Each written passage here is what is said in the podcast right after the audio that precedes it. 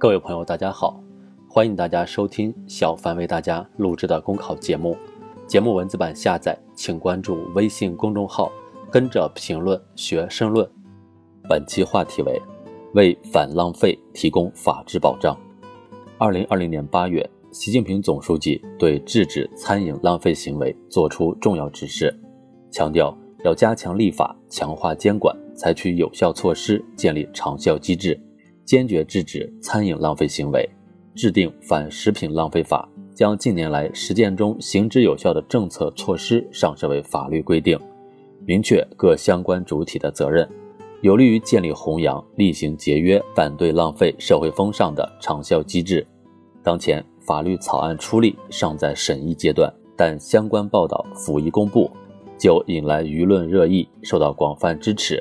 这足以说明浪费可耻、节约为荣的社会氛围日趋浓厚。依法制止舌尖上的浪费，正在成为全社会的共识。用法治引领节约粮食新风尚，离不开全社会的参与。从法律草案公布的内容看，对餐饮服务提供者来说，应主动对消费者进行防止食品浪费的提示提醒，不得诱导误导消费者超量点餐。对消费者来说，造成明显浪费的。餐饮服务提供者可以收取处理厨余垃圾的相应费用。对广播电台、电视台、网络音视频服务提供者来说，制作、发布、传播宣扬量大多吃、暴饮暴食等浪费食品的节目或者是音视频信息，会被责令改正、给予警告，甚至被处以罚款。由此不难看出，无论哪个环节都要坚持适量、适度、适中原则，减少餐桌上的浪费。谁知盘中餐，粒粒皆辛苦。二零一八年发布的《中国城市餐饮食物浪费报告》显示，中国城市餐饮业人均食物浪费量为每人每餐九十三克，浪费率为百分之十一点七。从现实生活场景看，宴请点餐时为了面子，只管多多益善，无视剩下多少；网络直播时为了博取眼球，大胃王不惜假吃催吐。种种助长浪费之风的行为，理应坚决纠治。依法反对食品浪费，就是要促使食品消费回归理性消费的正途；依法监管食品浪费，就是要给肆意浪费行为戴上金箍。从长远看，法治将为涵养节俭品质、塑造朴素美德提供助力。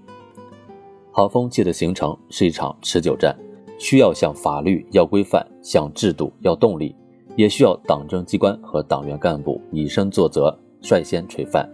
早在2013年，中共中央、国务院印发《党政机关厉行节约反对浪费条例》，为全社会狠刹奢侈浪费之风树立了标杆。